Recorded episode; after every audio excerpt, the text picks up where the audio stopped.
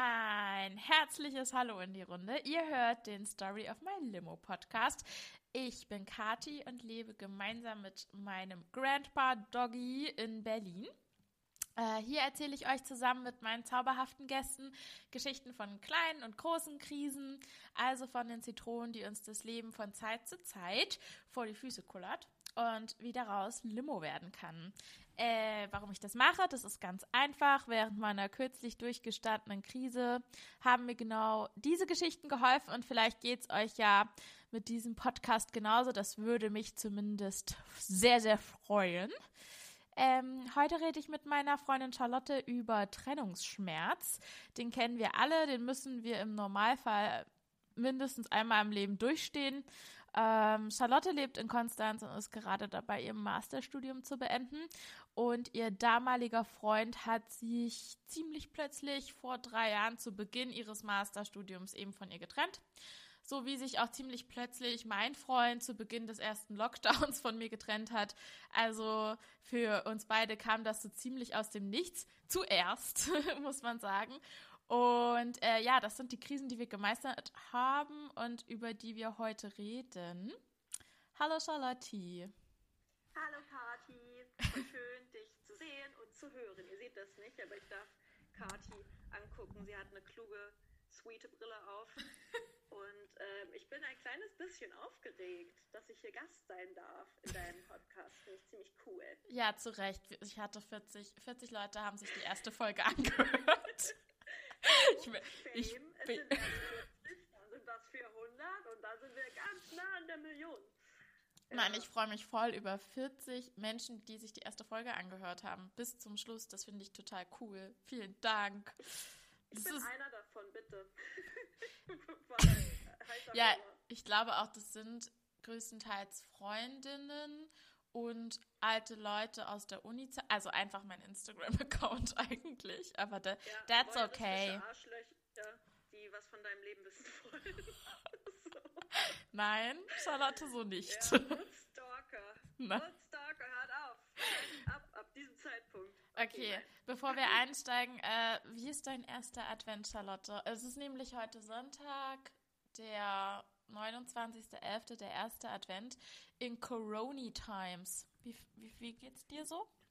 In Corona Times, ähm, oh, eigentlich, eigentlich nett. Ich feiere es vor allem total. Das kann man jetzt natürlich nicht sehen, aber meine Nachbarn von gegenüber, die haben einfach eine richtige Weihnachtsparty-Deko. Oben auf dem Dach haben die so mehrere Tannenbäume, die beglitzert sind. Und das ist immer ein Freudenfest, weil da gucke ich vor meinem Fenster immer drauf und denke mir so, Woo, Disco, Party! Ja, das ist sehr schön. Nee, ansonsten ganz entspannt äh, gekocht, spazieren gegangen, gechillt, ein bisschen, cool. bisschen was, äh, mein, mein Exposé, die äh, Formatierung zerhauen und kann ich mich gleich nochmal dran setzen. Yay! Ja, so, hat, so ein Advent hatte ich. Aber ich habe sogar auch einen Adventskranz und eine Kerze dort angezündet. Also da habe ich mich fast äh, weihnachtlich gefühlt. Wahnsinn. Ich habe heute auch meine äh, Adventssachen rausgepackt. Und ähm, das sieht meistens bei mir halt so aus, dass das einmal meine, meine Pyramide ist von meinen Großeltern, ein Nussknacker und ein Räuchermännchen. Und mein Weihnachtsstern, zugegebenermaßen. Oh, Räuchermännchen, das riecht so geil. Oh. Und dann habe ich das heute so einem Dude äh, auf einem Online-Dating-Portal erzählt, weil man erzählt sich dann ja sowas. Und er meinte so, ah, das scheint mir so ein Frauending zu sein, ne? Also ich habe dann nicht mehr, ich habe und ich dachte mir so, oh mein Gott, das ist 2020. Ähm, Direkt blockiert. Nein, okay. Ich habe ich hab geschrieben nur so, stop the sexism. Der hat gemeint, da hat er mich direkt blockiert. Nein, Aber Spaß. nicht mal deine Meinung mehr sagen. Ja, schön, ey. Nee. Charmant, ey. Ja, aber tatsächlich ist mir bewusst geworden, dass das mein erstes Weihnachten ist, so seit langer Zeit, so seit langer Zeit, aber halt ohne Freund.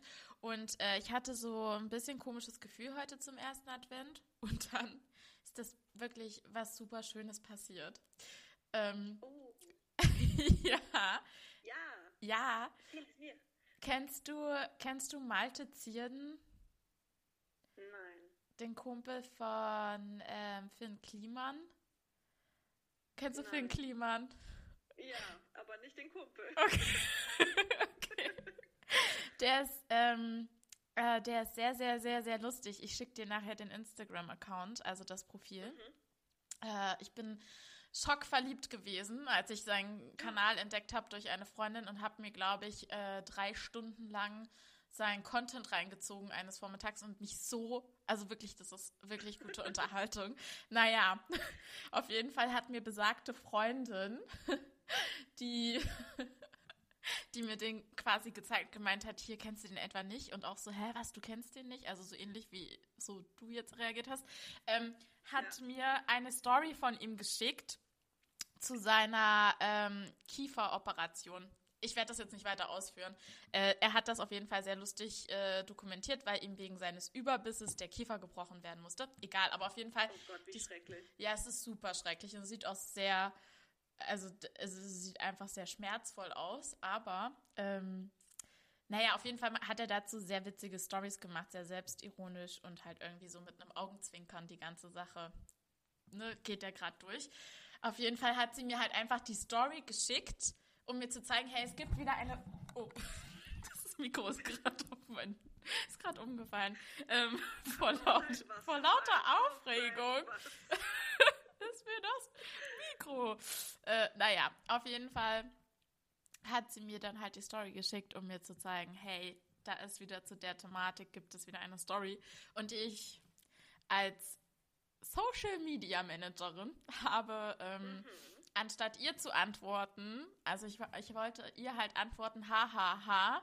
ich hatte auch schon überlegt, dir diese Story zu schicken, habe ich das direkt in seine Direct Messages, also zu dieser Story reingeschrieben. Ja. Also so völlig ja. random, so hahaha, ha, ich wollte dir die Nacht, äh, die Story ausschicken.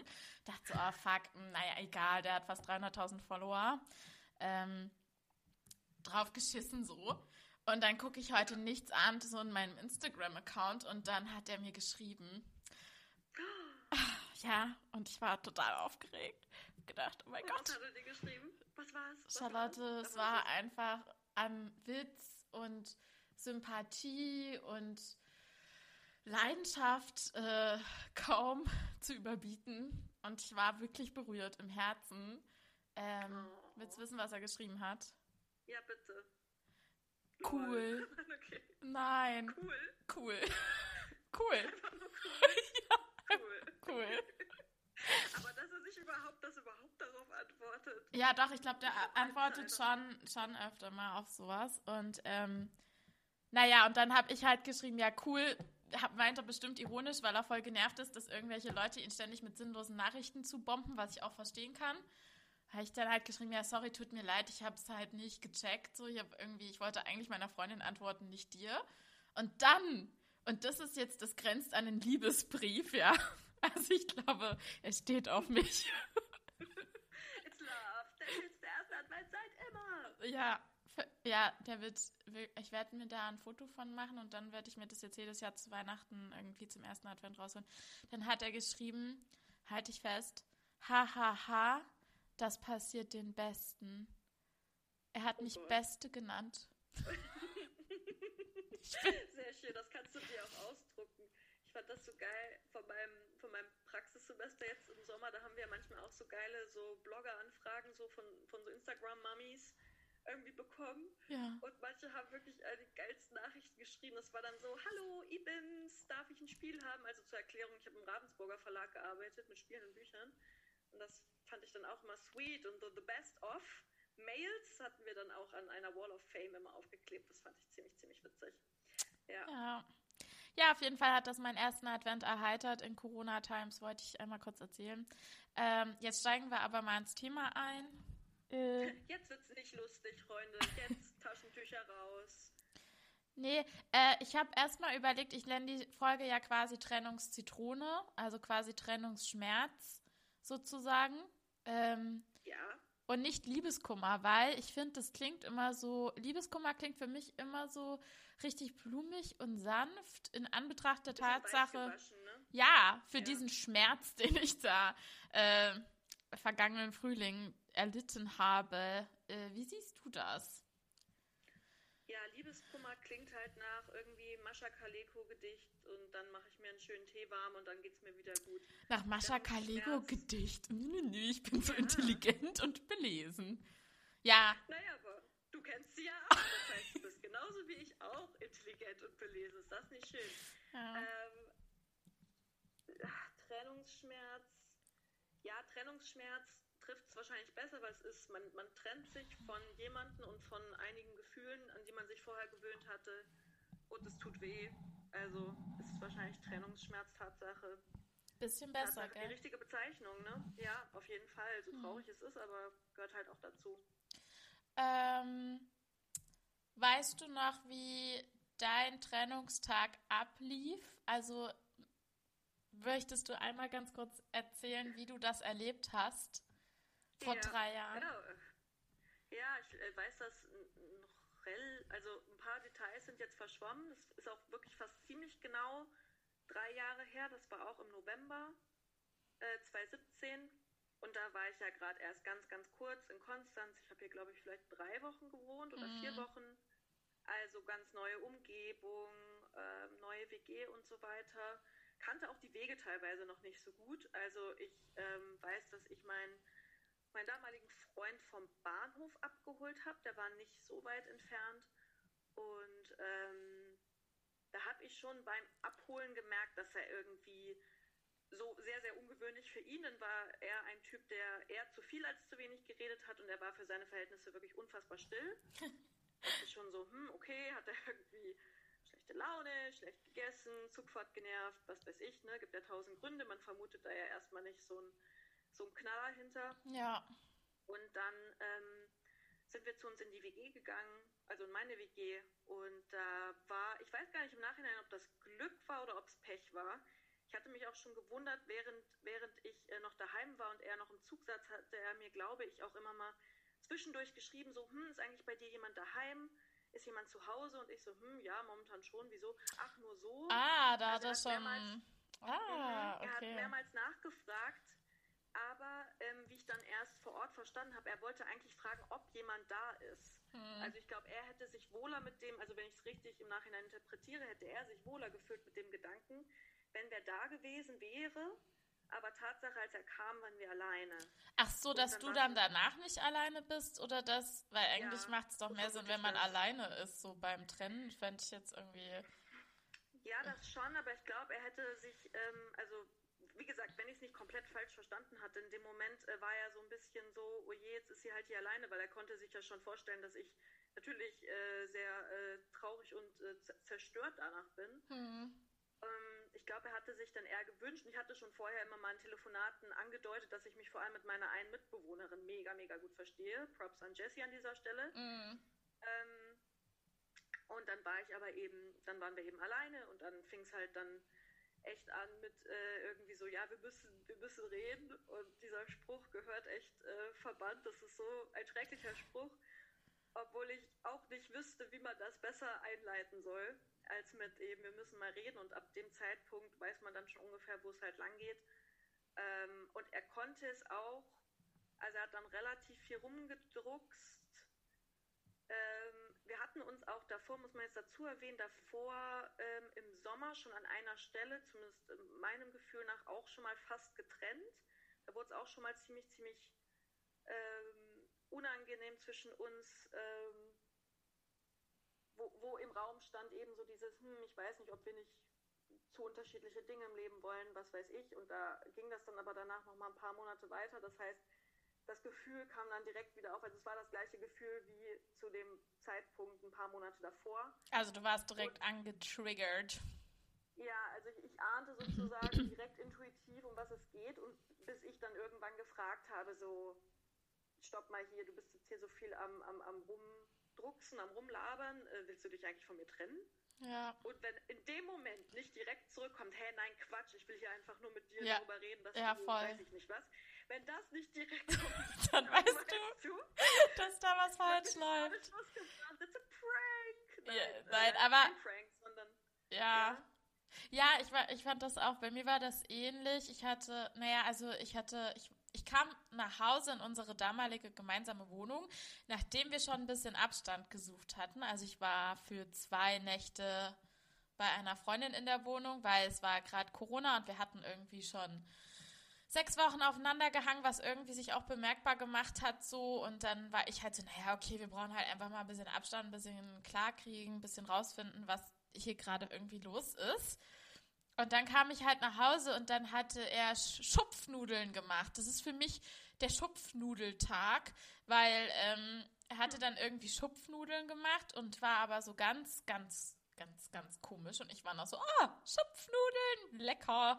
Und ähm, dann haben wir irgendwie angefangen zu, zu reden und ab irgendeinem bestimmten Zeitpunkt, das ist das, was du, glaube ich, auch beschreibst, wenn dann das Gefühl, okay, es ist, glaube ich, jetzt ernster, als ich das jetzt hier dachte, ja. konnte ich halt kein bisschen Schupfnudeln mehr essen und ich kann auch seitdem keine Schupfnudeln mehr essen. Auf jeden Fall. ähm, Scheiße. Scheiß Schupfnudeln. ja. Äh, aber auf jeden Fall war es dann bei mir halt genauso, dass ich dann quasi nach einem hin und her und rumgestammele auch gefragt habe, sag mal, willst du das jetzt hier alles irgendwie so wegschmeißen? Das ist ein bisschen so eine sehr große Aussage, aber es ist ja dann auch sehr dramatisch. Ja, genau. Also deswegen, ich finde das so ein bisschen. Ja, und da kam dann auch, nee, weiß ich nicht. ja, voll. Ja. Ich weiß auch gar nicht im Nachhinein, also ich weiß, dass ich es ihm kurz danach, also in anderen Gesprächen, ich habe dann relativ viel nach der Trennung selbst irgendwie mit Freundinnen und Freunden gesprochen, auch mit Familie, aber ich weiß, dass eine Sache, die ich oft gesagt habe, war, dass ich es halt richtig scheiße finde, dass er halt nicht mal richtig mit mir Schluss machen konnte, obwohl ich jetzt mit sehr, sehr viel mehr Abstand sagen muss, dass ich es ein bisschen besser verstehen kann, weil das wirklich so eine unfassbar emotionale Situation ist. Ich meine, auch wenn er emotional an einem anderen Zeitpunkt war ja. und ähm, unter Umständen äh, genau, mich nicht mehr auf der Ebene geliebt hat, wie ich gerne geliebt werden wollte, aber mit Sicherheit hat er noch Zuneigung für mich. Das heißt, es ist ja auch irgendwie schrecklich, jemanden, den du eigentlich magst, trotzdem zu sagen, so hey, so wie wir bisher irgendwie unser Leben miteinander verbracht haben, geht das halt für mich nicht mehr. Ja. Und das in Worte zu fassen, wo man noch nicht den emotionalen Abstand hat, ist auch einfach so fucking schwer. Eine lustige Anekdote noch von dieser Trennungssituation. Also ab irgendeinem Zeitpunkt war, war dann äh, irgendwie so alles gesagt, was gesagt werden musste. Und ähm, was ich wirklich schlimm fand, so als physischer Nebeneffekt, mein Herz hat so krass die ganze Zeit geschlagen. Es hat sich wirklich ja. angefühlt, als ob mir das gleich aus der Brust rausspringt. Das hatte ich auch wirklich davor nie wieder seitdem und, und danach auch nie wieder. Mhm. Dass das wirklich richtig wehtat, also so physisch wehtat. Das fand ich übelst krass. Naja, aber ähm, ich musste mich dann auf den Boden setzen, weil ich nicht mehr gut stehen konnte. Also ich bin jetzt nicht ohnmächtig geworden oder so, aber es war einfach ein Gefühl von, okay, meine Füße sind mir gerade zu wackelig, ich setze mich jetzt mal auf den Teppichboden. Mhm. Naja, und dann ab irgendeinem Zeitpunkt fing er dann an, ähm, also er hatte schon sein, seinen Koffer vorher so ein bisschen aufgemacht, aber den fing er dann halt an, dann zuzumachen und dann langsam seine Schuhe wieder anzuziehen. Und das passierte alles für mich so innerlich halt wirklich wie in Zeitlupe. Es war äh, grauenhaft, aber irgendwie war ich in dem Moment so geistesgegenwärtig. Und zwar gibt es hier in Konstanz einen Laden, und dieser Laden wirbt seitdem, wirklich seitdem ich hierher gezogen bin, aber wahrscheinlich auch schon in der Zeit davor damit, dass die Bettwäsche die ganze Zeit reduziert ist, weil bald dieser Laden schließt und Schlussverkauf ist. Aber wie gesagt, dieser fucking Laden, ja, der hat das seit drei Jahren da stehen. Also ich glaube nicht, dass der in absehbarer Zukunft wirklich schließen würde. Ja. Kleiner Fun Fact, mein Ex-Freund hatte eine Zeit lang eigentlich immer nur zwei Paar Bettwäschen. Die eine war super hässlich und die andere war so, hm, okay, aber irgendwie so für meinen Geschmack, vielleicht auch ein bisschen übergriffig, dachte ich mir, der Junge kann mal ein neues Paar, Paar Bettwäsche gebrauchen. So eine Mutti, ey. Hast du ihn? Im Moment der Trennung, ich wirklich total traurig und weinend am Boden zerstört, gehe noch zu meinem Regal. Hier ist noch deine Bettwäsche. und er so, du kannst dich auch behalten. Ich so, nee, nee. So, wirklich, es war komplett. Und im Nachhinein denke ich mir so, scheiße, ey, das war voll schöne Bettwäsche, die hätte ich selber gerne. Aber ja, also ich habe ihm dann noch diese Bettwäsche mitgegeben. Ich hoffe, er hält sie in Ehren und äh, Bestimmt. Zeug, irgendwie so ein, zwei, ein, zwei Bücher irgendwie hatte ich noch von ihm da. Und dann haben wir so ein bisschen noch so die Sachen ähm, ausgetauscht, die noch zum Austauschen waren. Und dann, ähm, genau, dann ist er auch gegangen. Es war wirklich auch sehr, sehr traurig. Also wir haben dann beide auch geweint. Das war, mhm. glaube ich, auch für ihn schwer. Und dann war aber echt Tür zu und dann habe ich ihm noch äh, irgendwie so, vielleicht wollte ich auch das Drama so ein bisschen, aber noch durchs Fenster ihm nachgesehen, dann hat sich umgedreht, hat das auch nochmal gesehen, dann ist er auch nochmal zurückgelaufen und dann haben wir quasi noch so ein bisschen so über diese, ich rede aus dem ersten Stock, aus dem Fenster hinaus zu ihm runter, also haben wir dann noch miteinander gesprochen. Es war auch sehr nett von ihm, hat er noch gesagt. Aber was, hey, achso, sorry, ja. Ich wollte gerade fragen, was habt ihr ja, gesprochen? Nee, er hat eigentlich, glaube ich, nur gesagt, so hey, wenn irgendwie was ist, wenn ich Hilfe brauche mit irgendwas oder es, es mir schlecht geht, also ich darf mich jederzeit melden. Das war eigentlich, wie gesagt, äh, nett von ihm und ich glaube, so mit einer Form von, er wollte mir, glaube ich, zeigen, dass er mir noch zugewandt ist. Hm. Ähm, und ich habe dann mich in dem Moment dafür bedankt, obwohl ich wusste, so, das werde ich halt nie in Anspruch nehmen, weil das äh, macht es ja für mich nicht leichter so. Aber ja, dann genau, und dann ist er, ist er gegangen und das war Tatsache das letzte Mal, dass ich ihn gesehen habe. Also ich habe ihn seitdem auch wirklich nie wieder getroffen. Das finde ich so krass, weil das halt einfach du da einfach so das Pflaster direkt einmal krass abgezogen hast. Das habe ich auch, glaube ich, in meinem Freundeskreis nicht so erlebt bisher. Also da waren dann immer noch danach, entweder hat sich das ewig rausgezogen, die Trennung, oder man hat sich halt noch zu klärenden Gesprächen getroffen. Und bei mir war es halt auch so, bei mir hat sich das schon auch so ein bisschen hingezogen, einfach aus dem Grund, dass wir halt gemeinsam eine Wohnung hatten und ich da ja, irgendwie total. jetzt auch nicht so schnell, ähm, also erstmal mussten wir klären, wer nimmt die Wohnung, wie machen wir das alles. Wir hatten halt einfach noch voll viel zu organisieren und dadurch hat sich das halt auch alles so ein busy in die Länge gezogen. Ja. Ja.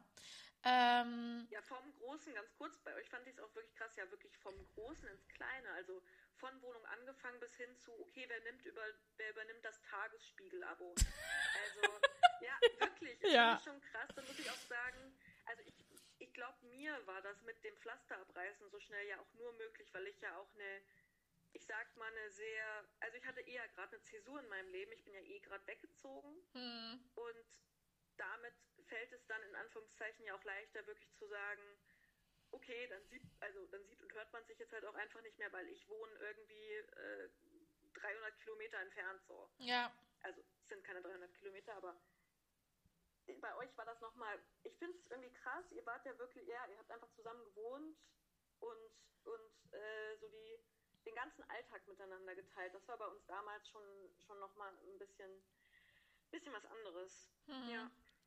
Weißt du noch, wie du die ersten drei Tage ungefähr verbracht hast, dann nach dem, ja, nach der Trennung? Glaubt nicht, muss ich ehrlicherweise gestehen, aber ich weiß noch, dass wir in der Nacht, das glaube ich die erste Person, mit der ich telefoniert habe, war es Tatsache du. Mhm.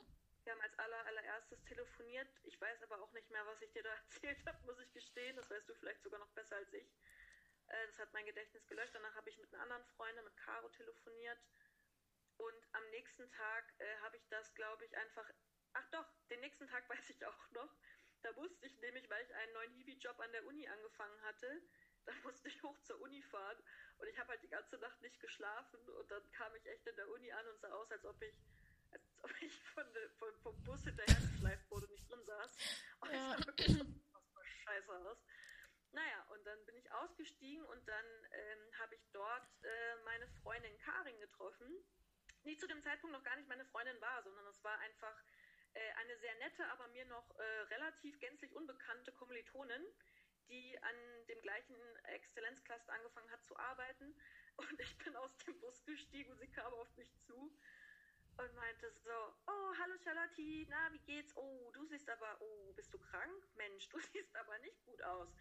Und dann habe ich direkt irgendwie barst es aus mir raus und ich habe ihr es erzählt und sie war dann, pass mal auf, Charlotte, du, wir konzentrieren uns jetzt hier für zwei Stunden, wir haben heute Einarbeitungstag, aber danach, danach so setzen wir uns hier vor Kannst den, du heulen. kannst du heulen und wir trinken schön Glühwein, war ja schon ja. Glühweinzeit.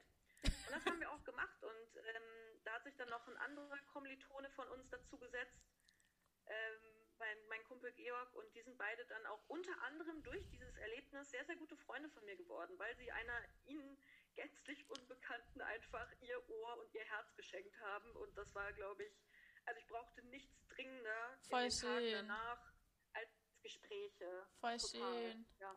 Also ich hatte das ähnlich, glaube ich. Ähm, mit meiner Arbeitsstelle damals. Ich musste mich halt krank melden, weil ich dachte, ich, krank, ich krieg das jetzt gerade nicht hin. Ich finde das auch ja. völlig legitim, weil du fällst ja erstmal voll in ein Loch und die Symptome einfach auch von so einem, von Liebeskummer, nenne ich es jetzt mal, Trennungsschmerz, wie auch immer, sind ja auch einfach die einer Depression, sagen einige. Ja. Ähm, also halt, ja, Schlaflosigkeit, Appetitlosigkeit, Schlappheit, wie auch immer. Ähm, und ich wusste halt, ich kann halt so safe nicht arbeiten gehen. Und ähm, hatte mir dann vorgenommen, meinen Teamleiter anzurufen. Und ich dachte mir so, ich reiß mich voll zusammen. Ja, ich äh, werde jetzt einfach irgendwie mir was aus dem, aus dem Arsch ziehen und sagen so, Autschen am Fuß, sorry.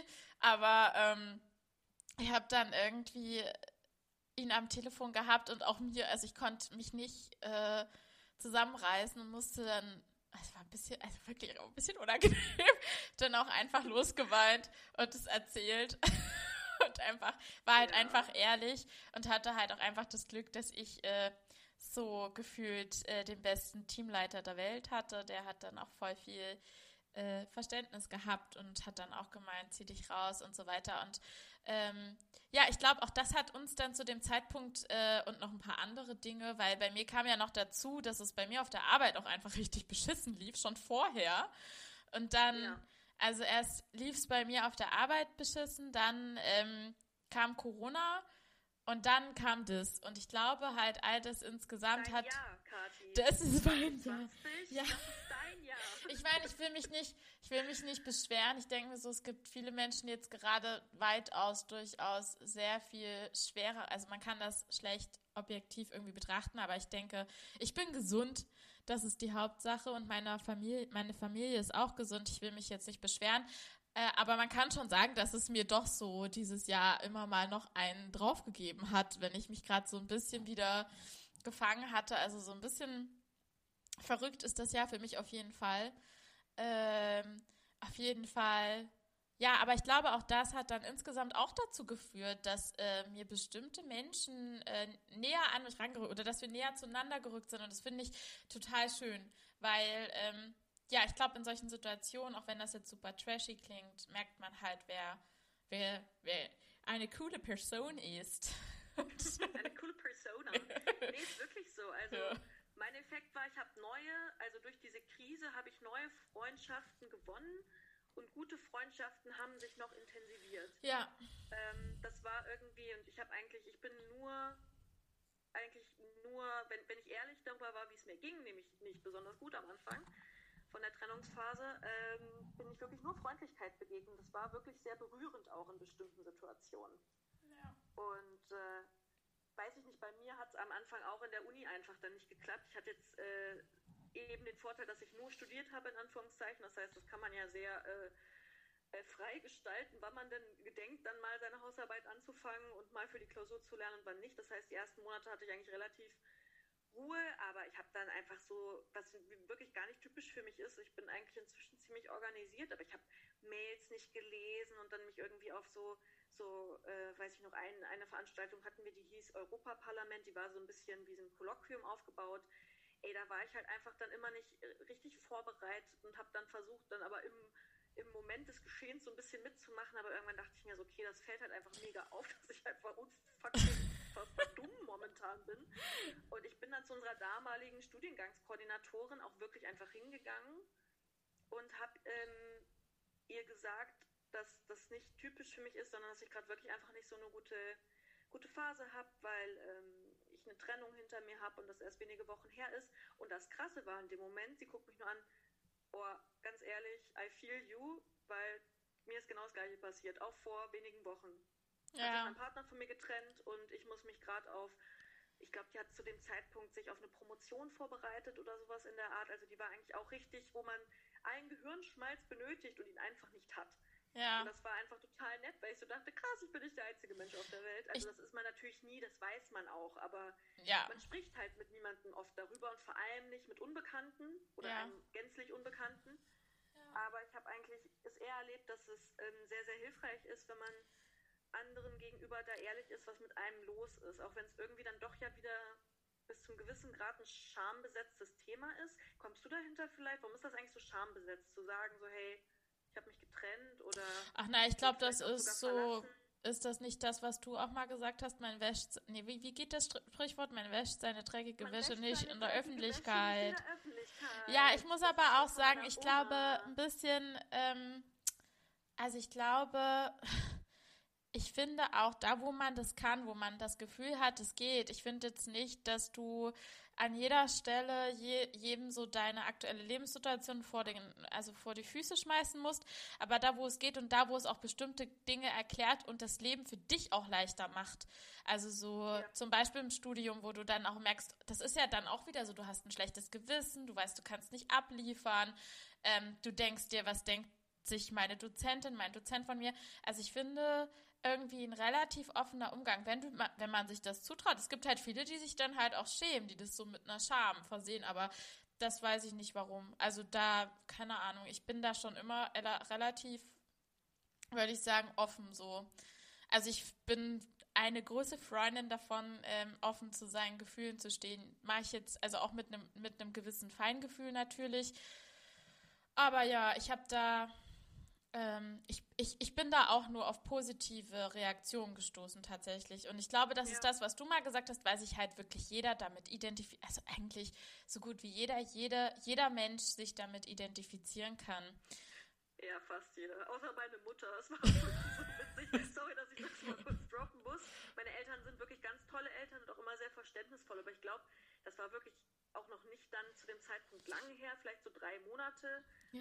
Und ich war daheim und war halt auch irgendwie ein bisschen traurig. Und meine Mama so, Mensch, warum bist du denn traurig? Ich so, ach, weiß ich nicht, XY hat mich an besagter, besagten Ex-Freund erinnert und sie nur so, hm, immer noch? so, danke, Mutter. Weil, so kleine Hintergrundgeschichte, meine Eltern sind halt zusammen, seitdem meine Mutter 15 und mein Vater 18 sind. Die haben sich noch nie getrennt, also zumindest nicht, dass sie sich noch sie sind jetzt inzwischen beide, äh, beide über 60, also können sich nicht mehr so gut daran erinnern, ähm, an die, die kleinen Teenie-Love-Stories, die sie davor hatten. Deswegen ja. verständnisvoll, außer meine Mom. Die sind, das sind die, die wenigen Menschen, die das noch nicht einfach durchlebt haben müssen.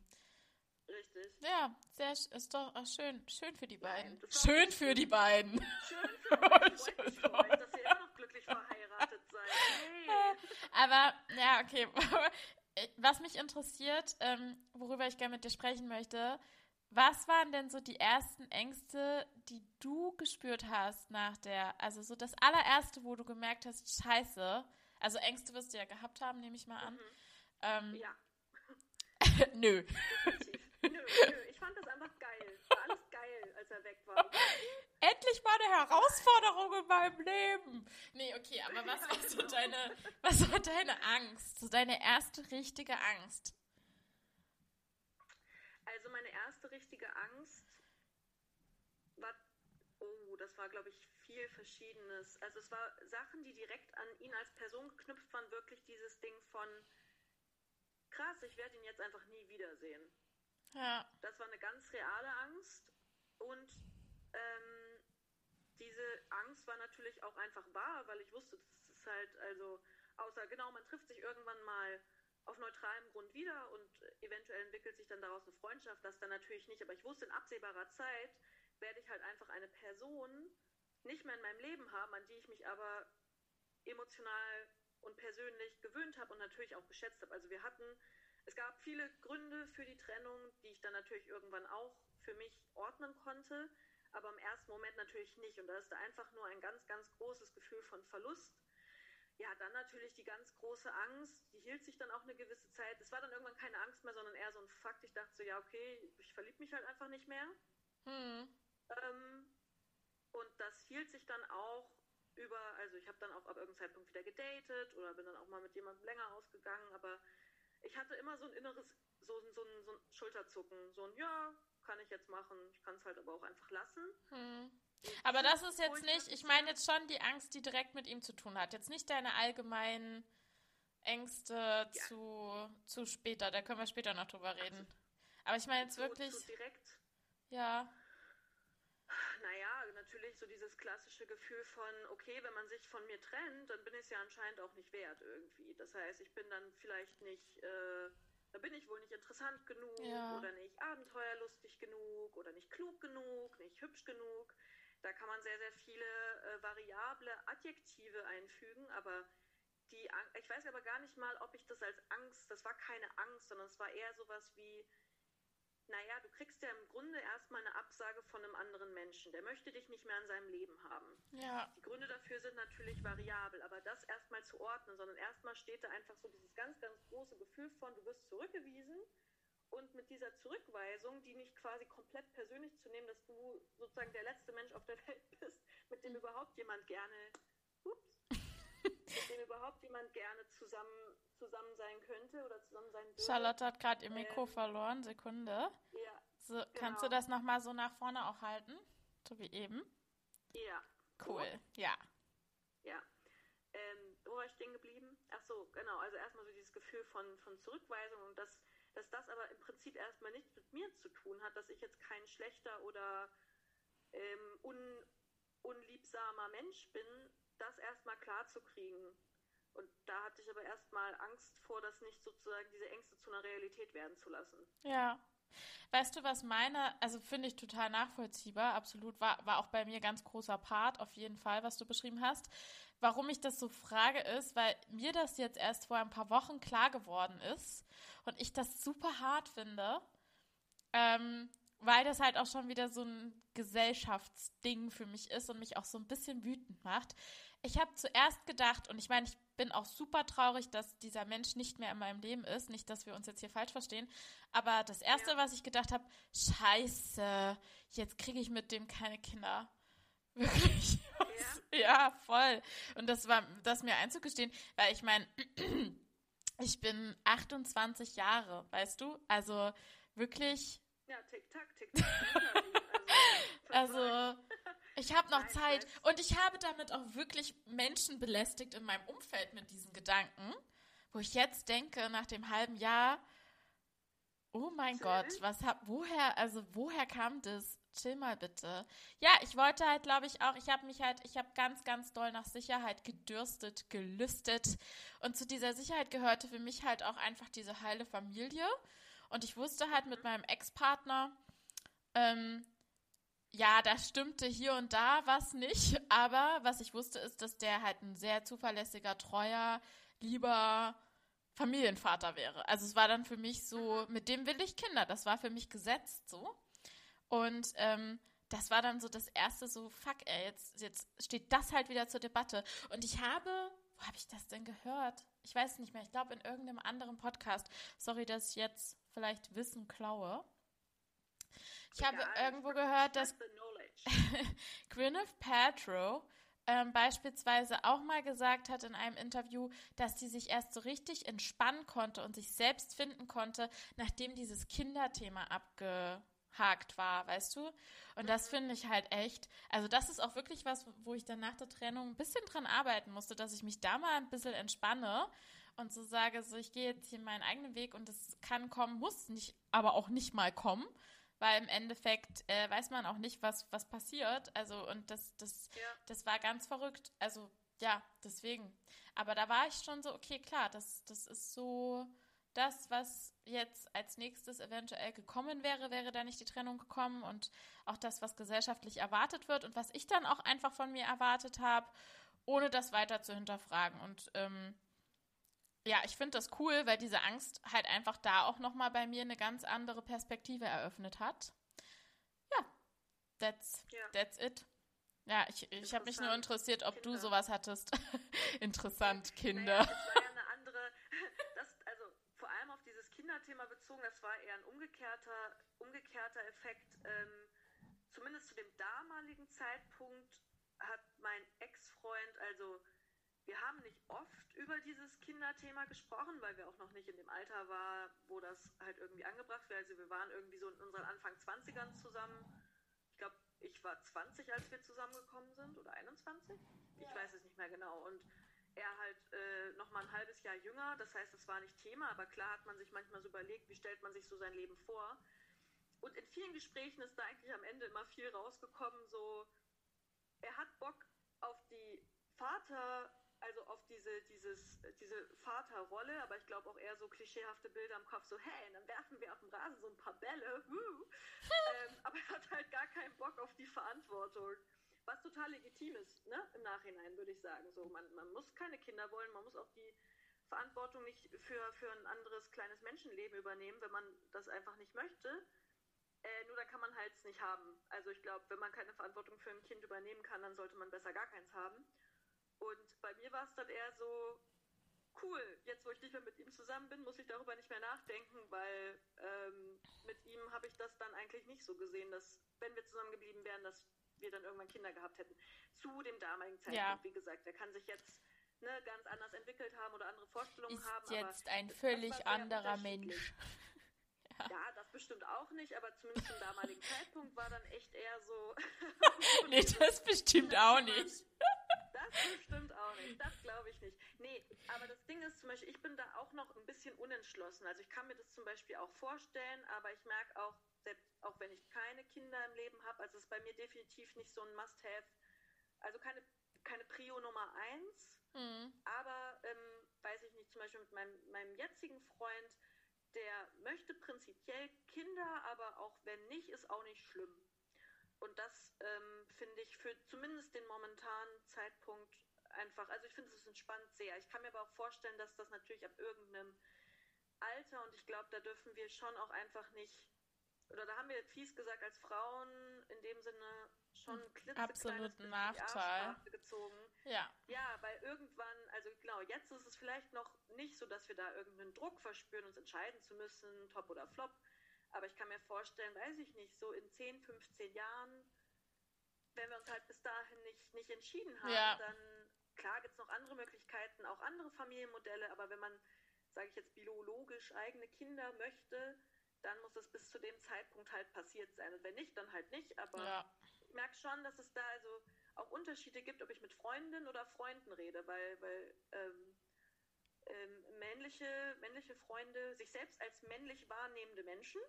Ja. Ähm, die, Cis-Männer. Ähm, Cis-Männer, die stolzen Cis-Männer, die ähm, haben nochmal eine andere eine andere Zeitkategorie so zu diesem ganzen Thema Familiengründung. Ja, kann ich mir vorstellen, kann ich jetzt aber pauschal so nicht unterschreiben. Ich habe einen Freund, der der hat sich da der hat da mega Stress gemacht. Also der, bis er seine Freundin jetzt hat, was ja auch keine Garantie dafür ist, aber der ähm, hat sich da auch einfach viele Gedanken gemacht, weil er das einfach so für sich nicht so spät möchte. Aber natürlich biologisch okay, gesehen, ja. ganz objektiv gesehen, ist äh, da der Mann wie in so vielen anderen Dingen auch in dieser Welt klar im Vorteil. Vorteil, ja. ja. Das ist schon auch, ja. Also, wir sprechen jetzt von Cis-Männern. Okay. Ähm, ich habe noch eine Frage, um jetzt mal so ein bisschen zu den Strategien zu kommen, die eventuell helfen. Ähm, mhm. womit hast du dich abgelenkt, beziehungsweise was hat dir einfach konkret geholfen, diese Zeit irgendwie erträglich zu machen? Ähm, vor allem viele Gespräche, das hatte ich ja schon erwähnt. Also ähm, bestimmte Geschichten, manchmal hat man das Gefühl, umso länger man sie erzählt, irgendwann sind sie so dekonstruiert, dass sie eigentlich keinen Sinn mehr ergeben. Aber ich hatte das Gefühl, immer neue Erkenntnisse durch immer neue Gespräche mit ja, verschiedenen Personen eigentlich über die Trennung zu haben. Also mir hat das Sprechen darüber sehr, sehr geholfen. Ja. Ich weiß nicht, ob das für jeden, für jeden was wäre. Es gibt auch Menschen, die machen sowas lieber mit sich allein aus. Ja. Ähm, aber auch unabhängig von jetzt Trennungsschmerz. Also wenn ich Probleme habe, geht es mir oft besser, wenn ich das mit, mit äh, Menschen ausdiskutiere bzw. es laut formuliere. Also das hat mir sehr, sehr geholfen. Dann ähm, eine Sache fällt mir ein, die definitiv nicht hilft ich hatte am Anfang mir eine Art Zeitplan geschrieben, wann ich eigentlich die Trennung quasi emotional überstanden haben wollte. Am Anfang habe ich mir so vier Wochen gegeben. Das war ein bisschen, vielleicht ein bisschen sportlich. Das war ein bisschen ambitioniert. Bisschen ambitioniert. Dann habe ich mir bis Neujahr gegeben, um eigentlich nur, in Neujahr habe ich ja bei dir verbracht, eigentlich nur um mich wirklich des Todes lächerlich zu machen, indem ich mich richtig weggeballert habe und ähm, irgendwie so ein bisschen hart peinlich war an Silvesternacht. Aber ja, ich dachte mir nur so, komm, jetzt gibst du dir noch mal, gibst du dir noch mal richtig und am nächsten Tag ist es dann quasi alles vergessen, hat natürlich auch nicht funktioniert. Das heißt, Ja. ich glaube, was wirklich geholfen hätte, wenn ich mir selbst emotional ähm, weniger Stress gemacht hätte, dass es mir egal sein muss. Ja. Also ich bin irgendwie so vom Typ her auch irgendwie ein relativ stolzer Mensch und dieser Stolz hat mich an vielen Stellen in meinem Leben schon vor Dummheiten bewahrt. So, das ist nicht immer blöd gewesen, aber es gibt auch falschen Stolz. Und eine, eine Form von falschen Stolz war so dieses so, nee, das darf mir halt jetzt nichts ausmachen, Ja. weil das würde ja zeigen, dass ich vielleicht ein schwacher Mensch bin oder so. Ja. Dass sozusagen jemand emotional was bei mir ausgelöst hat. Und deswegen habe ich mir dann diese, wie gesagt, diese, diese lächerlichen, oh, hier, ich gebe mir einen Monat, jetzt gebe ich mir nochmal zwei Monate, okay, aber jetzt höchstens nochmal eine, einen Monat Verlängerung, wie bei so einer Hausarbeit, bis die Ja. fertig sein muss. Ja. Ja. Aber bei mir war das äh, ähnlich, aber ich hatte eher den Fokus auf diesen Selbstoptimierungs- Persönlichkeitsentwicklungsbums, was ganz schön ist, weil ich wollte halt, was, also, was auf der einen Seite schön ist, weil ich unbedingt alles verstehen wollte. Also ich habe angefangen, diese Beziehung und mich selbst und meine Rolle in dieser Beziehung so bis ins kleinste Detail zu reflektieren und das auch immer wieder in Gesprächen ähm, runterzurattern, damit ich es wirklich verstehe. Und ich hatte auch, das ist ein Tipp, den du mir gegeben hast. Ich hatte Oh. dann auch, oh, ich hatte ja, eine Shit, also ich habe mir dann auch nicht erlaubt, also es war ein guter Tipp auf jeden Fall, aber er hat dazu, auch dazu geführt, dass ich mir nicht erlaubt habe, traurig zu sein. Und zwar die Shitlist. Ich habe eine Liste angefertigt über meinen Ex-Partner an Dingen, die ich halt kacke fand an dem. Ähm, einfach um mir selbst, wenn ich traurig geworden bin, das immer wieder vorlesen zu können. also so, nö, du brauchst gar nicht traurig sein, weil der war ja auch immer so super unordentlich oder so, also jetzt mal als Beispiel, Ja, was ihm genau, natürlich ja. auch nicht gerecht geworden ist, aber ich konnte natürlich in dem Moment mir nicht sagen, oh, das war aber auch immer so ein verlässlicher, guter Typ, so ging natürlich nicht.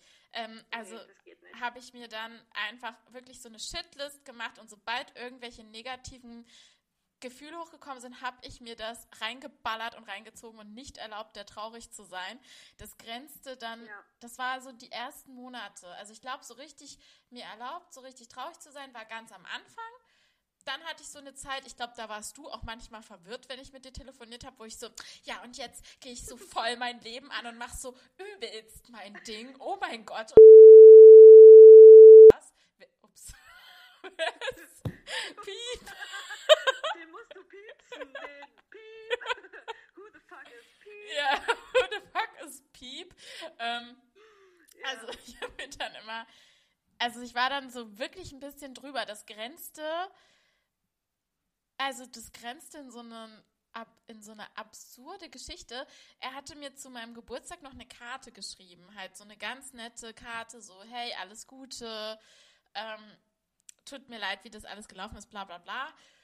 Und dann Ja. habe ich mich am nächsten Tag, also ich hatte in meinem Geburtstag reingefeiert und bei dieser Reinfeierei, das war ungefähr der schlimmste Moment eigentlich für mich in dieser ganzen Trennungsschmerzphase, war dann als meine Gäste, alles natürlich Corona-konform, also wir waren nicht viele, es war im Sommer, ähm, als meine Gäste gegangen sind und in mir dann wirklich so dieses, okay, ich bin jetzt alleine. Es war zum Glück noch mein bester Freund mit da, aber ich habe einfach, es war wahrscheinlich auch dem Cremant geschuldet mit, aber ich war halt auch einfach traurig und ich habe einfach so angefangen zu weinen. Und schon am nächsten Tag habe ich mich dafür so geschämt und war so, nee, also ich bin jetzt hier wieder die taffe, die taffe Person, die das hier voll im Griff hat und das interessiert Ja. mich gar nicht.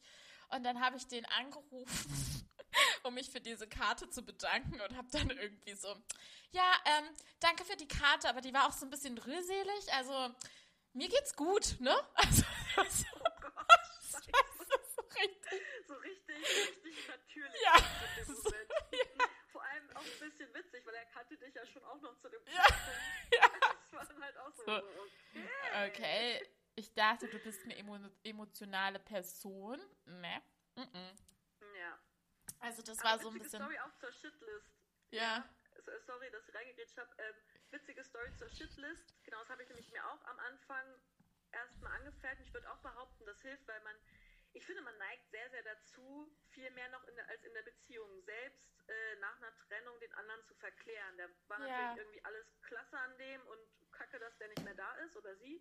Ja. Ähm, und um dem vorzubeugen, das habe ich auch aus irgendeinem TED-Talk oder so, ähm, sich eben diese Shitlist anzufertigen, das Ding ist, mich hat es gepackt, diese Shitlist zu schreiben. Ich war gerade an irgendeinem Computer oben an der Uni und habe dann diese Shitlist geschrieben und mir die ausgedruckt und ich habe dann aber vercheckt, die zu löschen und habe die auf einem Uniserver gespeichert. Die einfach, also war einfach frei zugänglich für jede Person, die hätte draufklicken wollen.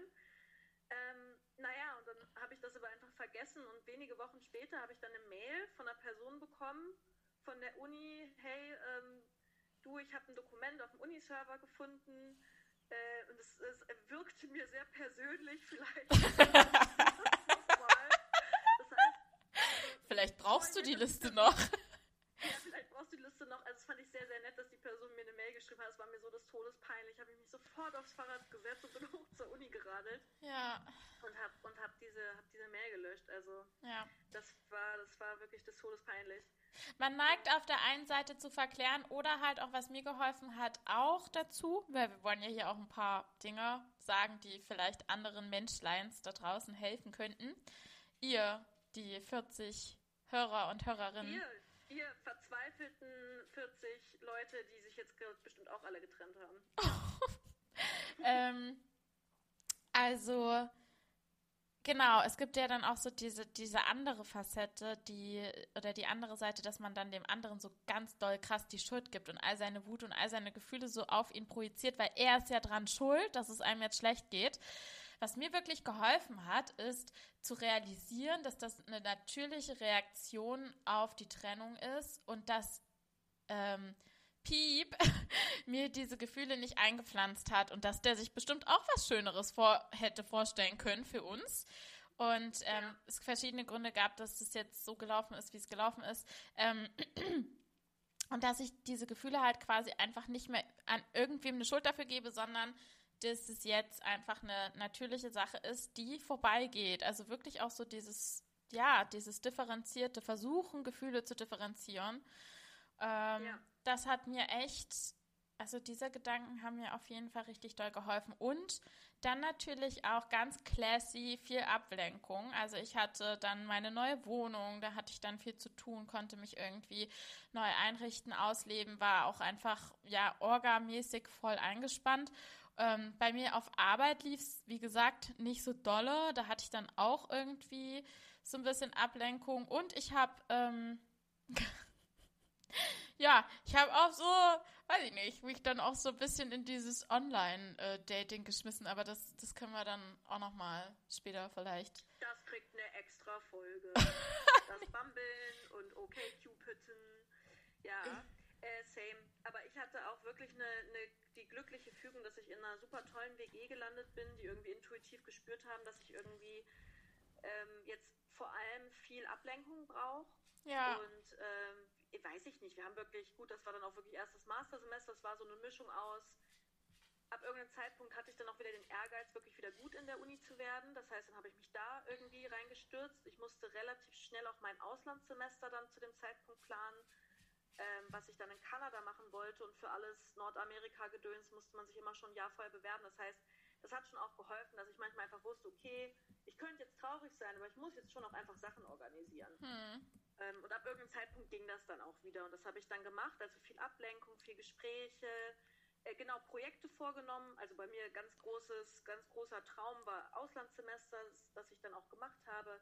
Ja. Also sich wirklich Sachen vorzunehmen, wo man sich so denkt, hey, das sind jetzt irgendwie Sachen im Leben und die funktionieren A ganz hervorragend auch ohne Partner. Ja. Und B, manche Sachen ja vielleicht auch sogar manchmal besser ohne Partner. Also alle zum Beispiel Auslandssemester, ähm, da konnte ich einfach ganz frei für mich entscheiden, wo soll es da hingehen, wie lange, zu welchen Konditionen, was mache ich dort.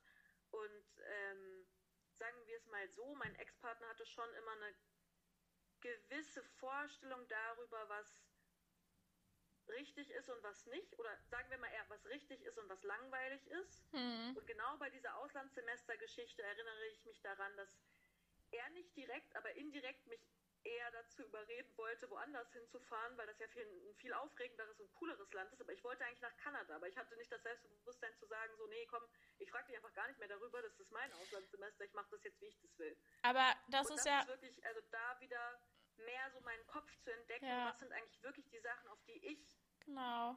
persönlich Bock habe. Wenn du das so sagst, dass du dann auch für dich ähm, nicht das Selbstbewusstsein hattest gegenüber deines Ex-Partners zu sagen, hey, Boy, du, schön, dass du das zu langweilig findest. Für mich ist es aufregend genug. Ich habe da Bock drauf. Ist das auch was, was du ja. ähm, nach der Trennung über dich gelernt hast, auch so für dich selbst, weil was deine, sag ich mal, charakterlichen, naja, nee, ich will es nicht definitiv, aber wo du halt sagst, okay, das sind so meine Themen, die ich jetzt auch angehen kann, ganz frei.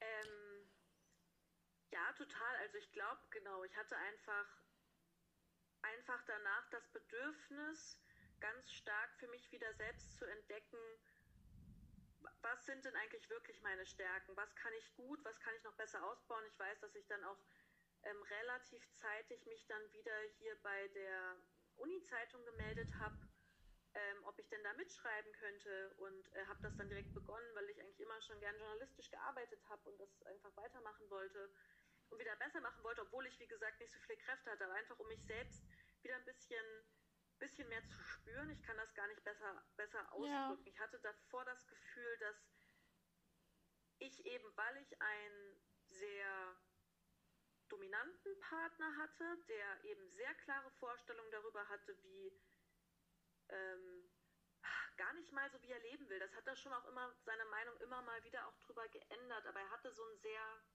präsentes Auftreten, nenne ich es jetzt mal. Ja. Also hat sehr viel Raum eingenommen einfach. Und ab irgendeinem Zeitpunkt, glaube ich, habe ich mich dahinter sehr stark zurückgezogen, was doof gesagt ja auch einfach ein bisschen dumm ist, weil das ist auch nicht besonders sexy. Wenn man sich ab irgendeinem Zeitpunkt anfängt, seinem Partner oder seiner Partnerin gegenüber klein zu machen. Ich glaube, dass das eigentlich niemand nötig hat. Und ich hatte dann aber nicht die Kraft, mich dagegen zu stellen und zu sagen, so, hey, hier bin ich, das bin ich, das mag ich, das mag ich nicht. Und ähm, das ging in unserer damaligen Dynamik irgendwie nach einer Zeit nach einer Zeit verloren und mein Selbstbewusstsein dementsprechend äh, an bestimmten Stellen, natürlich nicht an allen, also ich war jetzt da kein, kein Häufchen Elend oder so, aber ich hatte an bestimmten Stellen schon auch einfach kein Selbstbewusstsein, meine Meinung da durchzusetzen. Ja. Und das habe ich wieder sehr, sehr für mich gelernt und entdeckt. Und ähm, da hat mir meine Zeit hier jetzt auch in Konstanz irgendwie auch mit den Leuten, die mich umgeben haben, und auch wirklich mit, mit positiven Feedbacks zu dem, was ich bin und was ich tue. Es hat mir einfach mega geholfen. Übrigens auch nicht nur positives Feedback. Also ich weiß, ich habe bei der Uni-Zeitung hier angefangen und dachte mir nur so, yeah, äh, ich kann doch so cool schreiben. Ich schreibe jetzt mal hier ich weiß noch, dass ab irgendeinem Zeitpunkt von meinem damaligen Chefredakteur dann irgendwie so eine Nachricht kam, so, hey Charlotte, das ist schon ganz okay, was du machst, aber ich glaube, du kannst es besser. Ja. Also so richtig trocken. Und ich war des Todes beleidigt, weil ich so dachte, was bildest du dir ein? also, also gar nicht fies, fies gemeint, aber es war im Nachhinein ganz, ganz toll, weil er hat halt gesehen, so, hey, du hast Potenzial, aber du holst halt nicht alles raus und warum machst ja. du das nicht? Ja. Und das habe ich dann in so Kleinigkeiten, also ne, das ist jetzt eine Kleinigkeit, aber das habe ich dann irgendwie für mich wieder entdeckt, mich irgendwie so selbst wieder herauszufordern, stolz auf Sachen zu sein, ehrlich stolz darauf zu sein, nicht nur gespielt, nicht nur für andere, sondern für mich. Ja.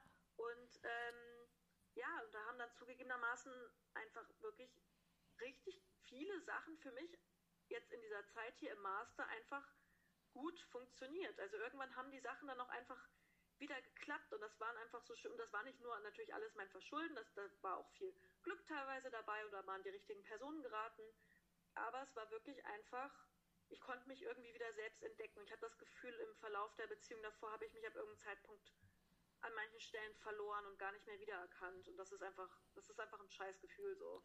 Ja, das, das ging mir ganz ähnlich tatsächlich auch. Ähm, dafür konnte jetzt auch einfach, ähm, also das war einfach so unsere Dynamik, unsere Beziehungsdynamik, genau. so, die auch, ich glaube, wir waren auch beide tatsächlich so, die so toxisch füreinander. Ähm, und dann danach hatte ich irgendwie durch meine Ressourcen, also keine Ahnung, meine Freunde, meine Familie und halt auch ähm, meine, meine Therapie, die ich auch schon vorher äh, angefangen hatte, also auch schon eine Weile äh, hatte ich quasi äh, das große Glück, eine ganz wahnsinnig tolle Therapeutin an der Hand zu haben. Übrigens, Therapie kann ich empfehlen, auch wenn man sich jetzt denkt, braucht man vielleicht nicht so doll oder naja, oder wie auch immer, aber lohnt sich auf jeden Fall mal, wenn man halt irgendwie ja. sowieso, ich meine, man geht irgendwie jährlich zum Check, um alles einmal so durchchecken zu lassen. Und ich habe das Gefühl, ähm, noch zu wenig Leute verstehen, dass das auch tatsächlich so für die psychische Gesundheit durchaus äh, ein Gewinn sein kann, sich da mal mit sich selbst auseinanderzusetzen. Und ich habe das Gefühl gehabt, erst durch die Trennung hat halt alles sehr, sehr, sehr bei mir gefruchtet und ganz viele Dinge haben Sinn ergeben und es hat ganz, ganz oft bei mir geklickt. Also es war so, ah ja, okay, ich, also das ist, also weiß ich nicht, ich hatte halt auch immer Probleme mit dem Alleinsein und mittlerweile muss ich sagen, ich, ähm, klar ist jetzt nicht immer super geil und gerade in Corona-Times ist es, äh, aus meiner Sicht bin ich sehr privilegiert, aber ich bin halt trotzdem auch allein. Ich wohne nicht in einer WG, die irgendwie cool ist und ähm, finde es durchaus auch schwierig, gerade da manchmal an manchen Tagen mich selbst irgendwie zu organisieren, was auch in Ordnung ist. Ja. Ähm, genau, aber ich habe da auch sehr, sehr viel für mich ähm, entdecken können und das ist total schön. Also ich war auch wahnsinnig stolz drauf, dass ich nicht den Kopf in den Sand gesteckt habe ähm, und irgendwie so mein Ding gemacht habe und jetzt einfach total in, in gut, ja, gut, so, so, so meiste Zeit richtig gut drauf bin. Also so. Ja. Genau, also so. Ich war da auch sehr stolz auf dich. Also nicht, dass du meinen Stolz brauchst, aber also am Doch. fand ich echt, wie du, wie du wirklich zack, zack, bumm, hier neue Wohnung, äh, Umzug organisiert, alles fertig gemacht. Und ich meine jetzt mal ganz ehrlich betrachtet, auch diesen Mut zu haben, jetzt diesen Podcast zu machen und das jetzt so als dein Projekt irgendwie auf die Beine zu stellen, das ist jetzt schon auch, also es ist, die Trennung ist nicht der Grund dafür, aber jetzt einfach zu sagen, ich mache jetzt was nur für mich, ich mache jetzt hier mein kleines journalistisches Projekt, egal wo das hinführt, ist schon auch aus einfach aus diesem Gefühl herausgewachsen, so, ich kann das halt. Fertig. Und das finde ich schon, dass ich das bei dir ähm, nach der Trennung nochmal krass rausgebildet hat. Weil davor war einfach viel Unsicherheit mh, hm, dabei, so im Sinne von, mh, hm, ich glaube, ich kann das, aber ich bin mir nicht zu 100% sicher. Und manchmal hilft es auch wirklich, also ich glaube, so eine Krise, so eine Trennung kann einem wirklich helfen. Man ist einfach auf sich selbst zurückgeworfen. Ja. Aber lernt halt auch einfach mal so krass, ich kann mich schon auch einfach auf mich verlassen. Ja, und das so. ist wirklich ein Gefühl, das ist echt ähm, Gold wert tatsächlich.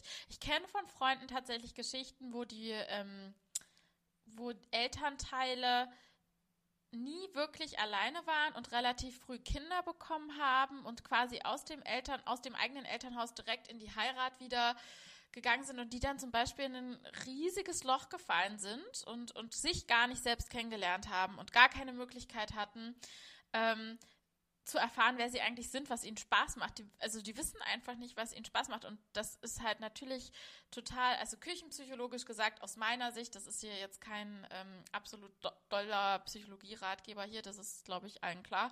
Aber ähm, aber ähm, ist echt prädestiniert dafür, dass du dann spätestens, wenn die Kinder aus dem Haus sind, in ein Loch fall, fällst, so, weil du ja. nicht weißt, was, was, wer bin ich, wie viele, äh, was bin ich, also das, ich finde das ganz, ja. ja, und ich finde es total schön, dass ich da für mich jetzt auch nochmal die Möglichkeit hatte oder habe, da nochmal eine, einen ganz anderen Weg zu gehen und mich nochmal ganz neu zu entdecken.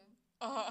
Total, ja, wirklich, macht man ja auch. Ja. Und ich meine, das klingt auch mega, mega platt und mega scheiße, aber was auch wirklich einfach extrem hilft, ist ab irgendeinem Zeitpunkt wirklich auch Zeit. Also ja. sich Zeit geben. Und ähm, ja, wie gesagt, bei mir ist das jetzt irgendwie drei Jahre her und ich erinnere mich natürlich noch daran. Ist auch schön, weil man dann ab irgendeinem Zeitpunkt auch anfängt, irgendwie an die, ohne Wehmut, an die schönen Sachen auch aus der vergangenen Beziehung zu denken oder auch vielleicht so kleine Habits bei sich entdeckt, die vielleicht noch aus dieser Zeit rühren. Ja. Ähm, und das ja immer irgendwie eigentlich eine Bereicherung ist, dass man überhaupt den Mut hatte, eine andere Person so nah an das eigene Leben zu lassen und, ähm, und auch eine andere Person so wahrzunehmen. Und das finde ich, muss man schon auch immer sagen. Also eine Freundin von mir hat immer gesagt, ah, in zehn Jahren lachen wir über XY. Ja. Ähm, das fand ich, also nicht über die Person, sondern sozusagen über die Situation, dass man ja. da so, so am Boden zerstört war und manche Sachen ergeben sich dann aber auch einfach wirklich mit Zeit und das ist halt so fies, weil in dem Moment glaubst du nicht daran, in dem tiefsten Moment des Schmerzes glaubst du nicht daran, dass dieser Schmerz jemals aufhören wird, aber er tut's. Ja, er Und tut's. diese Gewissheit zu haben, dass das so sein wird, äh, glaube ich, wappnet einen vielleicht auch so ein bisschen für zukünftige Krisen. Das ist auch was, was ich total mitgenommen habe aus dieser Krisenzeit, dieser Trennungszeit. Ich war davor, habe ich mich, finde ich, schneller verrückt machen lassen von irgendwelchen Sachen da war ich super unglücklich, oh Gott, was kommt nach meinem Bachelor und bla und oh nein, und ich kriege hier das, die Hausarbeit nicht hin oder was weiß ich. Also von, würde ich jetzt auch mal im Nachhinein sagen, echt bezwingbaren Sachen habe ich mich halt übelst irre machen lassen. Ja. Und ich habe wirklich eine ziemliche hm, Gelassenheit bekommen, dass, also ich habe jetzt natürlich manchmal auch noch Respekt vor Sachen oder mir werden auch manchmal Sachen zu viel. Ja. Aber dadurch, normal. Dass ich das Gefühl habe, ich kann mich schon irgendwie auf mich selbst verlassen und habe auch Leute, die mich unterstützen. Und alles ist doch nicht ganz so dramatisch, wie ich das jetzt mir vielleicht in meinem kleinen Kopf hier gerade zusammenbrauen möchte.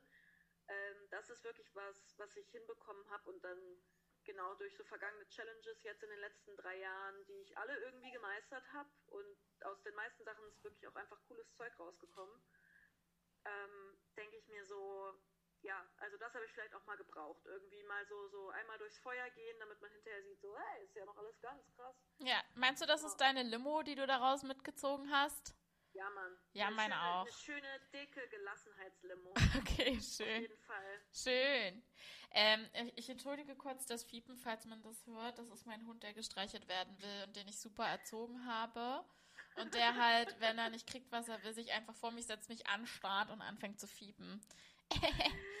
Bitte hab mich lieb ja. und streichel mich. Eine ja, kurze Frage, schön. einfach um das so ein bisschen funny hier abzuschließen. Äh, Weil wir so funny sind. was ist, äh, wie, wie war es für dich nach einer gewissen Zeit, nachdem du gesagt hast, okay, ich bin jetzt wieder ready oder auch nicht, kommt ja immer so ein bisschen drauf an. Mhm. Man schmeißt sich ja dann vielleicht mal mehr oder mal weniger wieder ins Dating Life. Was war so, was waren so deine absurdesten? Also ich muss mich gerade echt dran gewöhnen. Ne? Ich habe das Gefühl, ich bin wie so eine Oma, die absolut, die, das war ja nicht lang, aber ich, ich weiß nicht, ich hatte zum Beispiel Online-Dating genau eine Erfahrung gesammelt, bevor ich in die letzte Beziehung gegangen bin. Und jetzt hier in Berlin ist es ja. einfach, äh, es ist spannend auf jeden Fall. Du möchtest jetzt eine funny, eine funny Dating-Story hören, die danach war? Ja. Also, okay.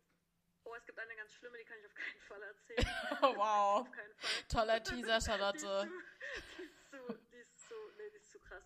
Eine, eine, eine sehr witzige gibt's. Eine witzige gibt's, die ist auch ein bisschen lustig und das ist dann auch so ein bisschen als Running Gag hier in meinen Freundeskreis eingegangen.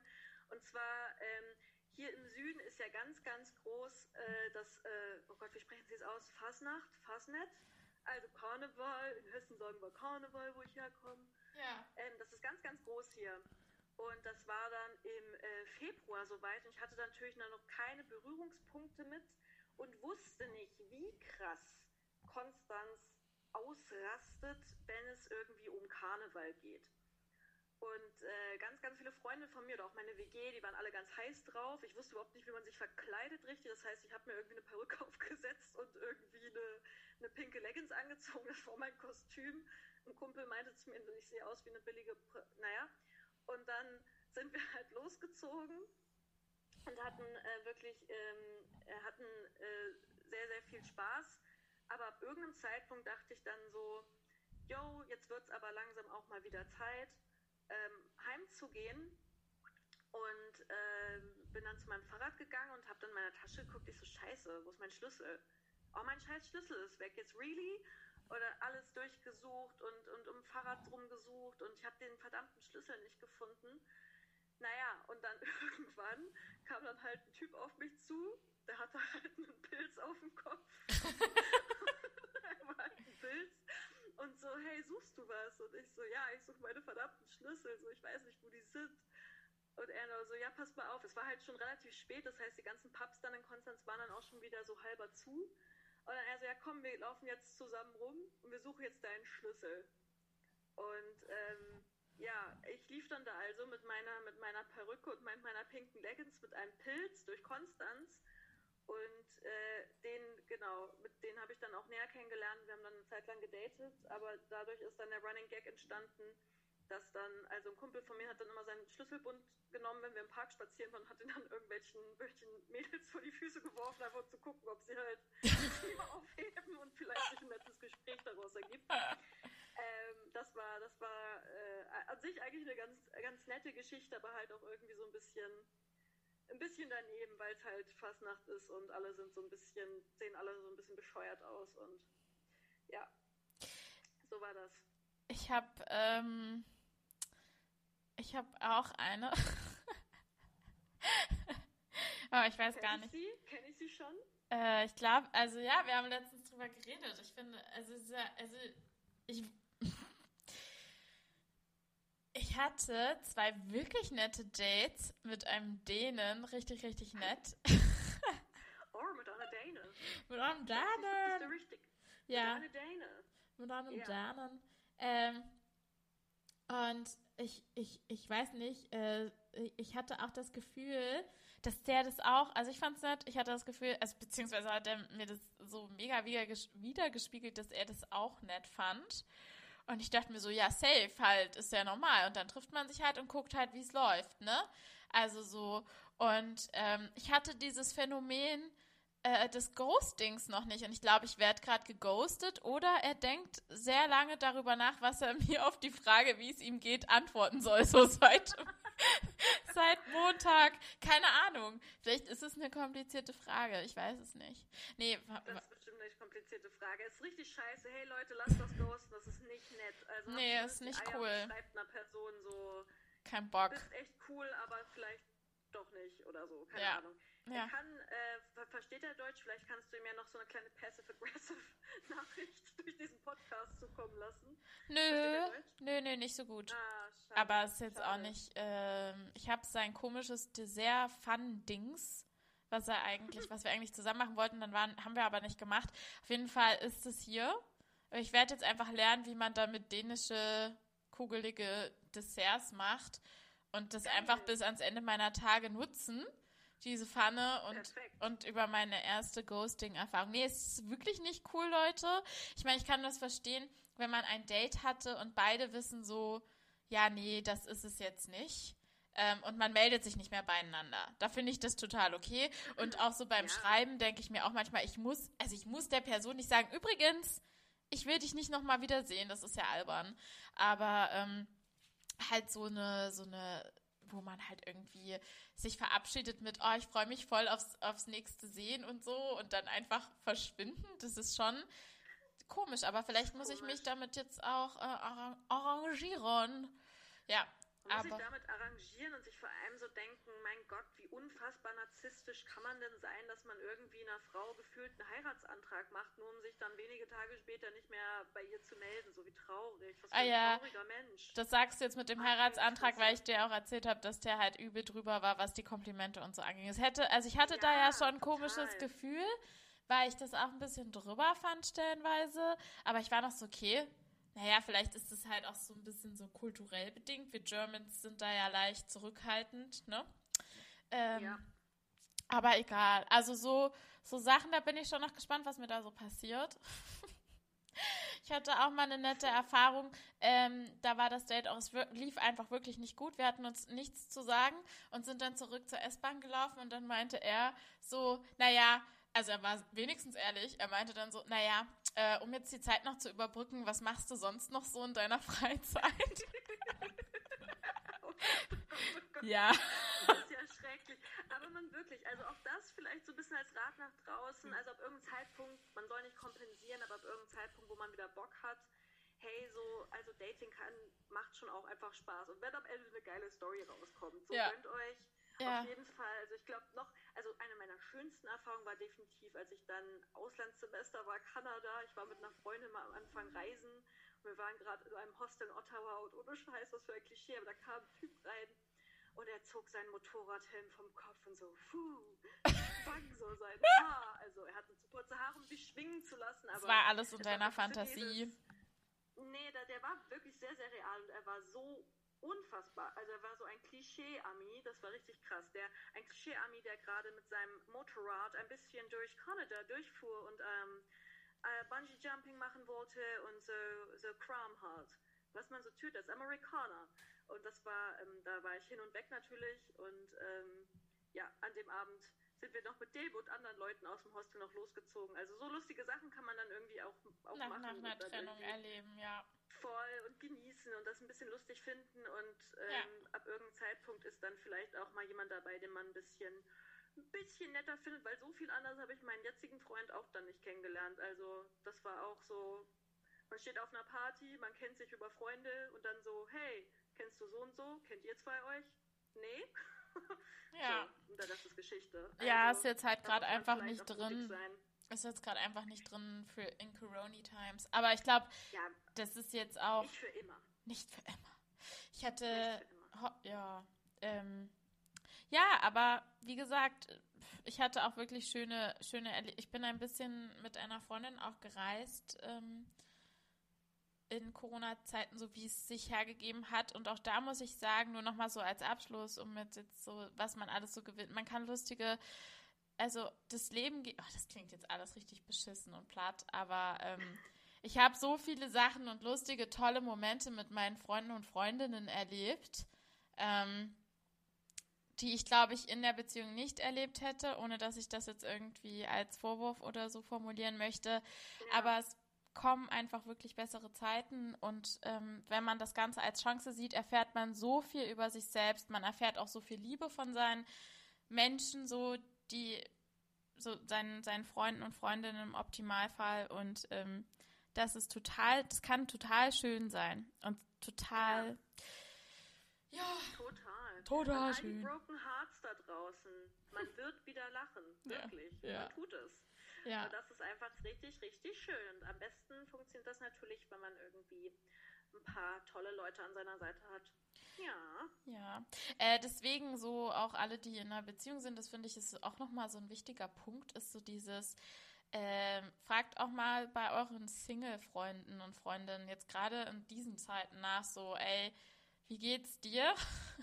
Was geht? Und auch andersrum, weil ich finde so Paare, die sich da komplett rausnehmen, ähm, weiß ich nicht, ist irgendwie, ist irgendwie schade. Also ich äh, kenne ein Ja, paar Pärchen, die sich voll rausnehmen aus dieser ganzen Sache, Freundschaftskiste irgendwann. Ja, überhaupt, also ob jetzt Corona wäre oder nicht, aber ich Ja. finde es allgemein ganz schwierig, wenn Paare sich ab irgendeiner Zeit nur noch auf sich gegenseitig selbst verlassen. Ja, Und ich finde eher, also das soll jeder machen, wie er will, aber ich persönlich fände es irgendwie schöner, man hat halt verschiedene Lebenssäulen eher im Leben. ja, Und man hat irgendwie Freundschaften und manche Freundschaften davon sind ja auch nochmal intensiver als andere. Und dann hat man noch, ähm, weiß ich nicht, Familie und dann eben auch eine Partnerschaft, aber es sollte gleichgewichtet sein, weil falls dann aus irgendwelchen Gründen mal eine Säule wegbrechen sollte, wie zum Beispiel eine Trennung, und es können ja auch andere, ich meine, auch Familie geht ab irgendeinem Zeitpunkt le- leider verloren, Angehörige äh, versterben etc. pp. Also ich finde es schwierig, wenn man das alles, ja ist ja so, ich meine, Ja. es ganz schwierig, wenn man sein ganzes Leben nur so auf eine Person projiziert,